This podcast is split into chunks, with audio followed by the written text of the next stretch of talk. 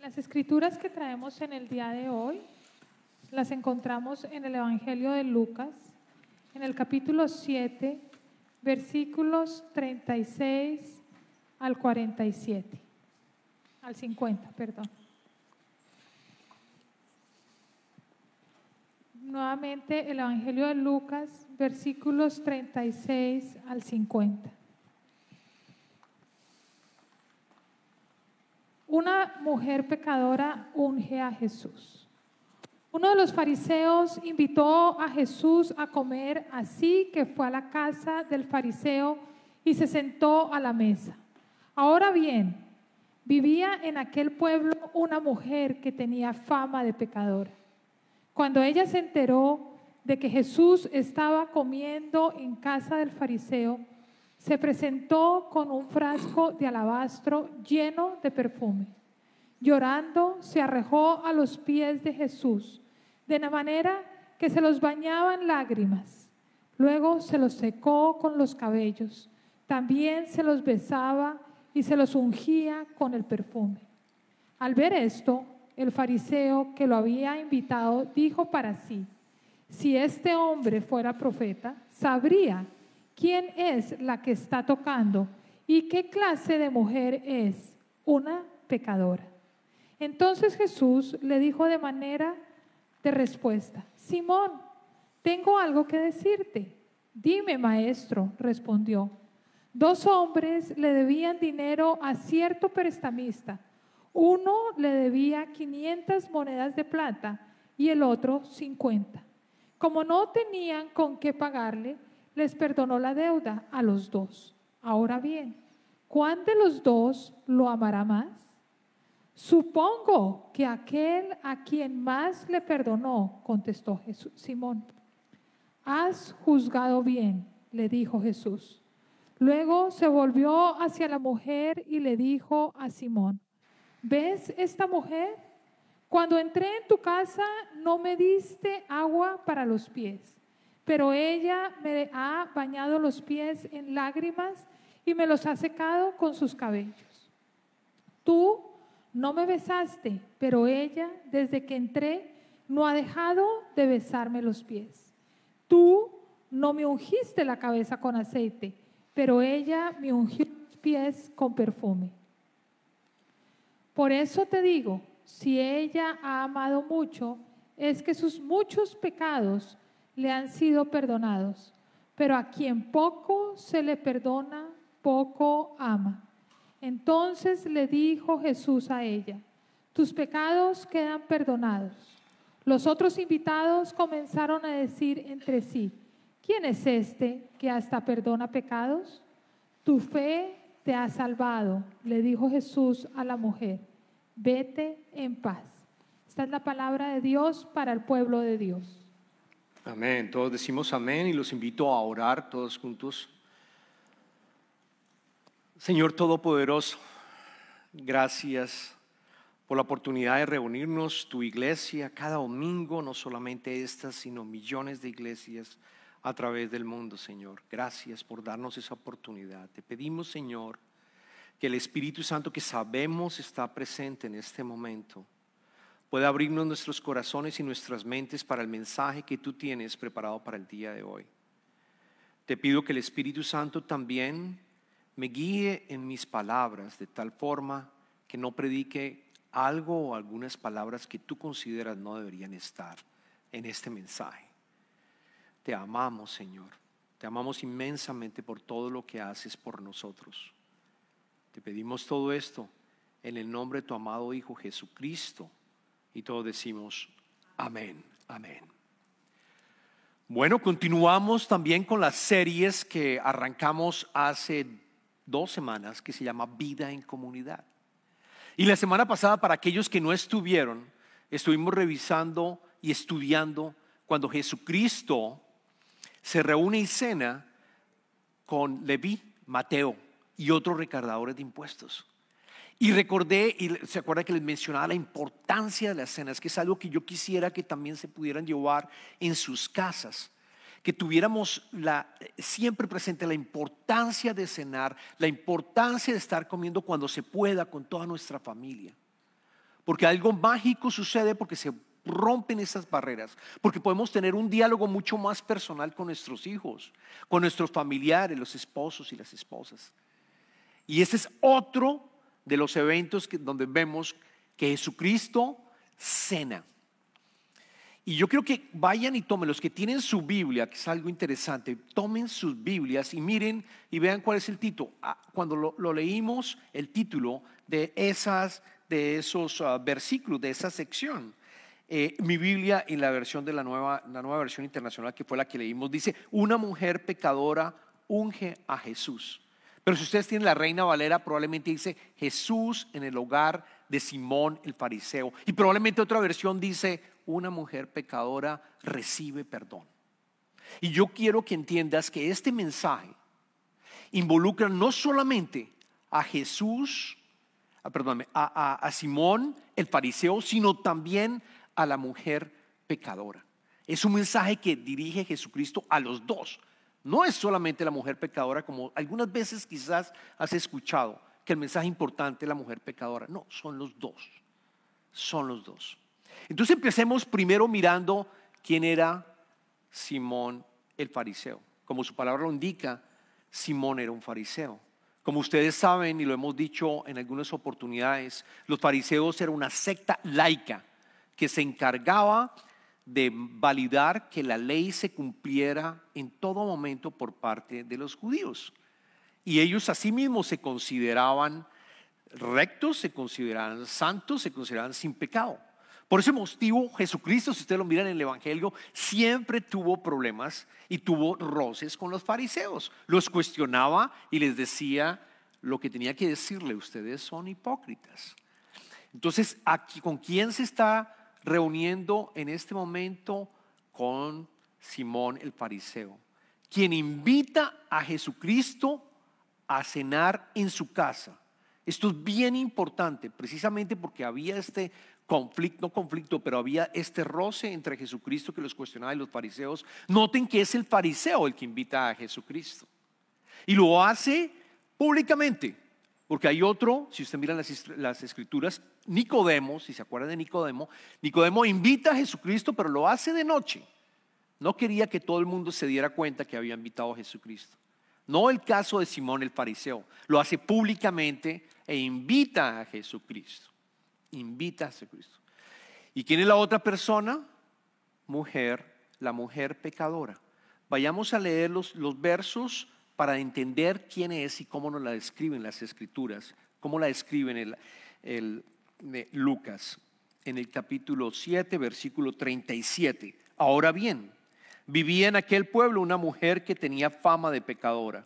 Cuando ella se enteró de que Jesús estaba comiendo en casa del fariseo, se presentó con un frasco de alabastro lleno de perfume. Cuando estamos mirando específicamente la, expresión que habla acá, una mujer que tenía fama de pecadora, en el Nuevo Testamento, cuando esto aparece en el Nuevo Testamento, porque dice que es una fama de pecadora, no es una mujer que cayó en adulterio una vez, sino que es una fama de pecadora. Y lo otro, cuando hablamos que tiene un perfume, que trae un perfume, la conclusión de que muchos comentaristas y muchos historiadores, la mujer muy probablemente era una prostituta y quizás lo has escuchado anteriormente.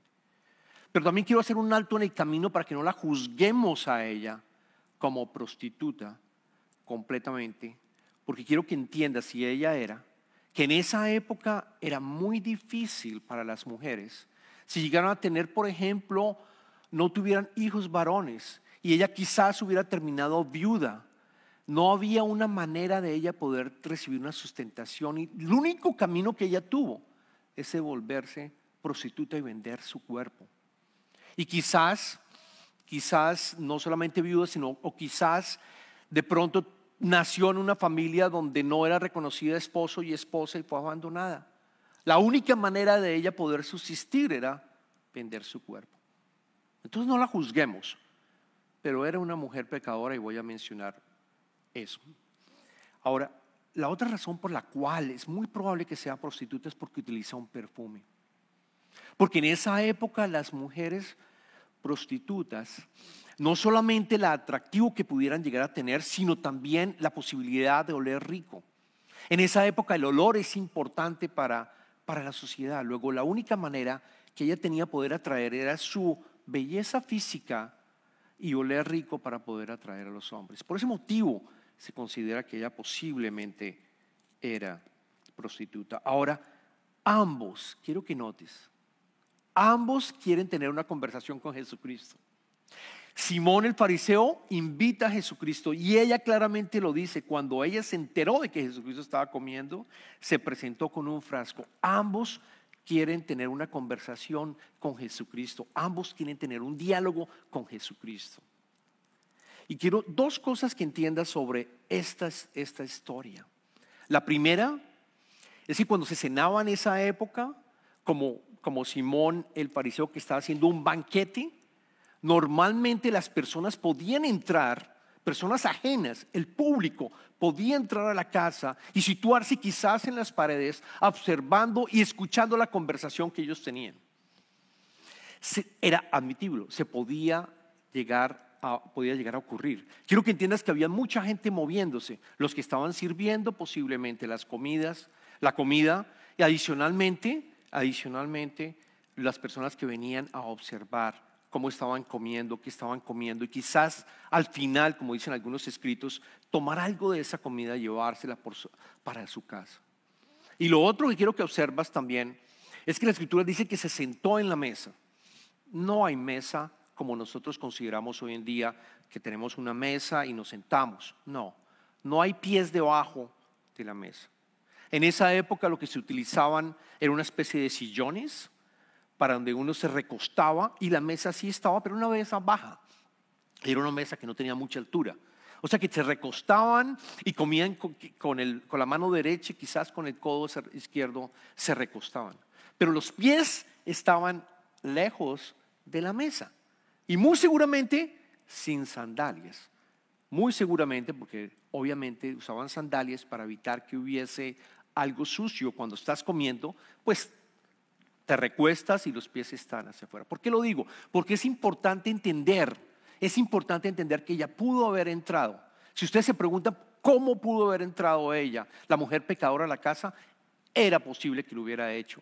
Segundo, cómo llegó a los pies de Jesucristo, es posible. ¿Por qué? De nuevo, porque las personas que comen se reclinan en un sofá. Ambos quieren conocer a Jesucristo. Y vamos a estudiar dos cosas. Lo primero es cómo llegan a entablar la comunicación con Jesucristo. Y lo segundo, cómo responde Jesucristo a los dos. Empecemos primero cómo Simón el fariseo se aproxima a Jesucristo. Y si lo leen, lo voy a resumir. Y si volvemos a leer cómo lo hace, Simón el fariseo lo hace de una manera intelectual, de una manera, de una manera ah, realmente con su cabeza, de una manera fría. Sí, está ofreciendo una cena a Jesucristo, pero lo está haciendo de una manera no intelectual, física, manteniendo el control de todo lo que iba a decir o no decir con Jesucristo. Lo hace manteniendo la distancia. De acuerdo, hizo lo mínimo que era ofrecerle la comida con, Jesucristo, que era importante haberlo hecho. Pero por otra parte, el diálogo, quiero que entiendas que el diálogo que él está teniendo es como una especie, lo mejor que yo puedo eh, traer a la mesa es como una especie de entrevista. Y quizás tú has estado en una entrevista en tu país. O quizás has tenido una entrevista aquí en los Estados Unidos para conseguir trabajo. ¿Qué ocurre en una entrevista? ¿Quién tiene el control de la conversación? ¿El que entrevista o el entrevistado? El que entrevista, ¿no? La mayor parte el que entrevista, porque él sabe a quién estoy buscando para contratar. Yo estoy desesperado en conseguir una persona, por ejemplo, me pasaba a mí, de ventas, que me pueda llegar a romper la cuota en alguno de los países. Yo estoy desesperado en conocer a esa persona. Sé que tiene una muy buena, es un buen buen vendedor, pero, pero, pero, pero, pero en todo caso no quiero mostrar ninguna digamos, debilidad quiero mantenerme yo en mi posición para poder negociar y poder entender quién es esa persona. Casi que así y quiero que te lo lleves en tu cabeza, así aproxima Simón el fariseo. Tú dices que, me imagino, pensaría, tú dices que eres el, el Mesías, tú dices que vienes a salvar y a perdonar los pecados. Cuéntame de ti, cuéntame. No sabemos qué diálogo hubo, pero hubo un diálogo muy seguramente, de nuevo, con la cabeza intelectual, manteniendo el control, manteniendo el control. Y por otra parte, ¿cómo llega la mujer? ¿Cómo llega la mujer pecadora? La mujer pecadora llega llorando. La mujer pecadora sabe quién es Jesucristo. La mujer pecadora llega llorando porque sabe que sus pecados han sido perdonados. La mujer pecadora quizás escuchó de Jesucristo cuando quizás sanó al leproso y le dijo, tus pecados han sido perdonados. O quizás cuando estuvo con Mateo en esa cena también y escuchó que él vino Jesucristo a sanar. Él vino por los enfermos. Él vino por los pecadores. Y ella se da cuenta, o quizás entiende todo, entiende todo el diálogo en esa comida y se da cuenta, definitivamente, Él es por lo que le está diciendo a Simón el fariseo, Él es el Mesías, Él es el Hijo de Dios, Él vino y es la única persona que puede perdonar mis pecados y darme una nueva vida. ¿Y qué hace? Ella se entrega con el corazón. El, el Simón, el fariseo, con su cabeza, de manera intelectual, quiero conocer a Jesucristo y, ella, ella con todo su ser, con todo su ser, llorando, se entrega absolutamente. Y la escena del perfume es impresionante porque ustedes cuando se, estamos leyendo la escritura dice un, frasco como de perfume, aquí dicen las escrituras que, llegaba, que llegó la mujer que llegó la mujer, eh, mm, perdóname, ahora, con que exactamente un alabastro lleno de perfume. No quiero que te imagines un alabastro pesado que de pronto tuvo que cargarlo con sus dos manos para llegar. No, es realmente un frasco de perfume. Y estuve buscando para encontrar una gráfica de qué tipo de frasco es y encontré esta del primer, del primer, está en un museo del primer siglo en Roma se encuentra, esto es mucho más pequeño que la fotografía, pero lo que yo quiero que entiendas es que aquí había perfume y se lo colgaban normalmente en el cuello. Las mujeres de dinero o las mujeres prostitutas tenían esto colgado en su cuello y lo llevaban y, para, para, para, ungirse ellas mismas en el momento en que tenían que, que hacerlo. Luego esta mujer llega, esta mujer llega y le, leamos con cuidado qué es lo que hace para entender cómo el abalastro es utilizado y el perfume es utilizado. Vayamos a mirar en el verso 38, volvamos a leerlo, dice, llega llorando, se arrojó a los pies de Jesús. Si ustedes leen la Biblia en inglés, dice, se quedó en pie y después se arroja. Es algo bien interesante. En español está solamente que se arrojó a los pies de Jesús, de manera que se, los bañaba en lágrimas Luego se los secó con los cabellos y también se los besaba y se los ungía con el perfume.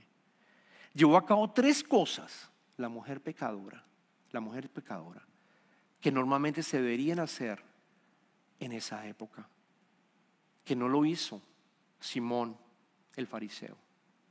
Primero, cuando llegas a una cena, te lavan los pies, como lo han escrito, quizá lo has escuchado en las escrituras. Hay alguien, hay, un, hay, alguien que está limpiándolo, uno de los sirvientes limpia los pies para quitarle el mugre de los pies. Después se saludan de beso, como nosotros los latinos nos saludamos de beso. Saludan de beso.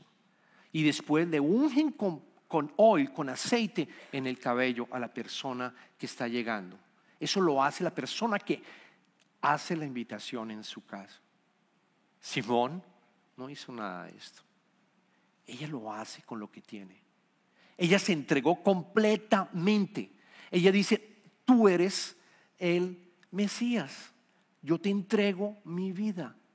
No intelectualmente, sino con el corazón. No de la manera como, como lo había hecho Simón, sino completamente. Es más, yo creo firmemente que ella debió haber roto ese frasco de perfume. No lo dicen las escrituras, pero para haber ungido los pies y para haberlo hecho, ella debió haber tratado de sacar más perfume del necesario. Y estoy seguro que quizás rompió el perfume. Quiero que te lleves esa imagen. Lo entregó todo. Era lo más preciado que ella tenía. Esa es la diferencia en cómo aproxima a Jesús. Ella lo entrega absolutamente todo. Mi vida ha cambiado. Mi vida cambió completamente. Tengo salvación. Yo entiendo lo que tú has hecho por mí para salvarme. Yo entiendo, lo entiendo y lo tengo claramente. Y la primera aplicación que yo siento que en, en, estos, en este santuario y en todas las iglesias, tenemos personas como Simón y tenemos personas como la mujer pecadora, que nos acercamos a Jesús a conocerlo. Tengo todas mis cosas, tengo mi trabajo, tengo mi dinero, tengo mi familia, tengo salud. Voy a aproximar a Jesús, otra cosa más. Pla, pla, pla, pla, pum, Jesús acá. Lo tengo. Me considero cristiano. Me considero alguien. No, tengo a Jesús. Tengo a Jesús. Pero voy a mantenerme frío, me voy a mantener distante. Voy a ver si Jesús realmente me ayuda a conseguir el trabajo, si Jesús realmente me ayuda con mis papeles, si Jesús me cura o no me cura. Lo coloco como algo más, pero yo no le he dado mi vida a Jesús. Me llamo cristiano. Y quiero aprender de Jesús, quiero ir a todos los estudios bíblicos que hay. Voy a estar aprendiendo, me voy hasta el seminario si es posible. Quiero conocer a Jesús. Esa es la aproximación que Simón el fariseo había hecho. Y es grave lo que ocurre porque podemos durar toda la vida aprendiendo de Jesús de una manera intelectual, pero nunca le damos la vida a Jesucristo completamente. Nunca se la damos completamente. ¿Cómo te aproximas tú a Jesús? Te pregunto. ¿Cómo te aproximas tú a Jesús? ¿De una manera intelectual? ¿Manteniendo siempre el control? Si Jesús me falla, yo sé que por este otro lado, con mi dinero, mis ahorros, voy a poder ser mi familia, voy a poder salir adelante. Pero si Jesús, si por otro lado me aproximo con la mujer, yo sé, yo sé que entrego mi vida completamente. Yo no me voy a quejar de mi vida, de que me quedé viuda y me tocó volverme prostituta. Yo no me voy a quejar de que me pasó esto o aquello. Sencillamente le voy a entregar mi vida completamente a Él de ahora en adelante. Y Él tiene el control de mí. ¿Saben por qué? Porque Él te creó, porque Él él, todo lo que tú tienes es de Él. Todo lo que tú tienes es de Él. Absolutamente todo. Y si no logras entender eso, el Evangelio no lo has entendido. No lo has entendido. Y es bien importante, porque si vamos a entrar en un proceso de discipulado, que es el propósito de nuestra iglesia aquí en Covenant, de que empecemos realmente a transformarnos como Jesucristo, tienes que entender exactamente eso. Tienes que entenderlo claramente. Él no lo entendía. Simón el fariseo no lo entendía. Y por eso Jesucristo le colocó esa parábola. Por eso Jesucristo le dijo, ¿saben qué le dijo? Me encanta como él le dijo, Simón, tengo algo que decirte. Simón, tengo algo que decirte. Es como, a ti y a mí de pronto me dice, Darío, tengo algo que decirte.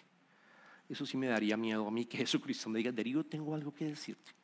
Pero te dice a ti, tengo algo que decirte a ti y explicó esta parábola, que es magnífica esta parábola. Y dice que hay un deudor, perdón, un prestamista que le presta a dos personas, una de 500 denaris o monedas de plata y otro 50 denaris o monedas de plata. Quiero que entiendas que 500 denaris es, aproximadamente dos años de salario. 50 denaris es aproximadamente dos meses más o menos de salario bastante dinero y poco dinero. Pero ¿qué sucede? No pudieron pagar la deuda, según la parábola. No pudieron pagar la deuda. Así que el prestamista les perdona a los dos, a los dos, el que debía más y el que debía menos. Y quiero que entiendas que en esa época, en esa época, si tú debías dinero y no lo habías pagado, vas a la cárcel. Si esa persona me debía y yo lo acusaba ante ante los, ante los judíos, ante los rabinos, etcétera, ¿qué pasa? Iba a la cárcel. Luego, estos dos son culpables, son culpables, no pueden pagar. Hoy en día es diferente, hoy en día pues, tiene la ley de, de, no sé, lo declaras en quiebra y puedes salir adelante. Al final, el banco le toca asumir ese, esa causa, pero alguien tiene que pagar aquí, alguien tiene que pagar la deuda. En esa época, ellos tenían que ir a la cárcel. Exactamente le está diciendo Simón, porque le pregunta a Simón, ¿quién amaría, quién amaría más al prestamista? ¿El de los 500 o el de los 50? Y recordemos cómo le responde, eh, cómo le responde Simón. Le, dice, le, comenta, ah, le dice cómo tenían que pagarle. Le, responde, supongo que aquel a quien más le perdonó, contestó Simón. Has juzgado bien, le dijo Jesús. Has juzgado bien, le dijo Jesús.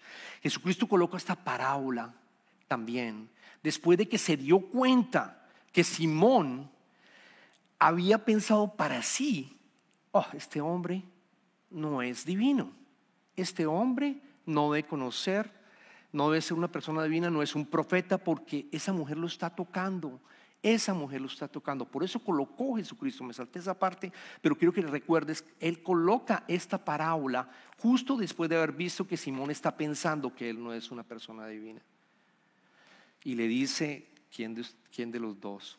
Quiero que entiendas que nosotros somos y a veces actuamos como Simón el fariseo y a veces actuamos como la mujer pecadora.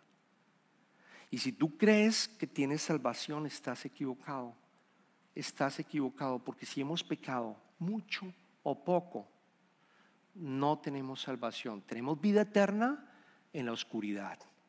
Tenemos vida eterna en la oscuridad.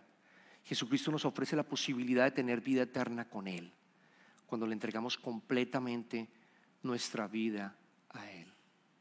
Quiero darles un ejemplo. Supongan, por ejemplo, que tú o alguien se muere, pongámoslo a alguien, alguien se muere de un ataque cardíaco una noche. Está durmiendo, se puede dormir, sufrió un ataque cardíaco, se murió. Pero otra persona va quizás a un safari al África y tuvo un accidente, algo sucedió y salió un león y el león lo devora completamente, le rasga, lo muerte, tiene una muerte horrible. Yo les pregunto, ¿quién está más muerto? ¿Quién está más muerto? ¿El del ataque cardíaco o, el león que destrozó y, tuvo una muerte muy fuerte. No, por supuesto, ambos están muertos. Uno tuvo una muerte ugly, horrible, y el otro una muerte más o menos suave, no, pero ambos están muertos, ambos necesitan salvación. Ese es el mensaje que le está diciendo precisamente a Simón el fariseo. Has contestado bien, han contestado bien, pero ella entendió la salvación, ella lo entendió, por eso, por eso entra con lágrimas y le entrega completamente su vida.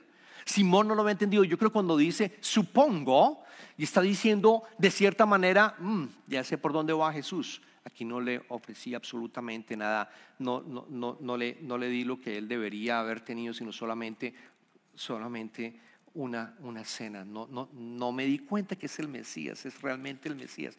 De hecho, cuando, cuando al, final, al final en el verso le dice, en el verso 44 le dice, luego Jesucristo se volvió hacia la mujer y le dijo a Simón, ¿ves a esta mujer?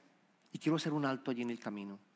Porque nosotros cuando tenemos el Espíritu Santo, nos damos cuenta de ciertas cosas. Jesucristo está diciendo, tú estás ciego, tú no tienes al Espíritu Santo. Ni te diste cuenta que esta mujer entró, ni te diste cuenta que esta mujer pecadora estaba allá.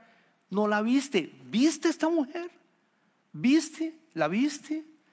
Y nosotros no podemos tener compasión si no tenemos a Jesucristo, porque entonces no veo a las personas que yo considero que son pecadoras y que están en contra, de cierta manera, están viviendo su vida y no tengo compasión de ellas. Jesucristo le dice diciendo, vísteme a esta mujer. Cuando entré en tu casa no me diste agua para los pies, pero ella me ha bañado los pies en lágrimas y me los ha secado con sus cabellos.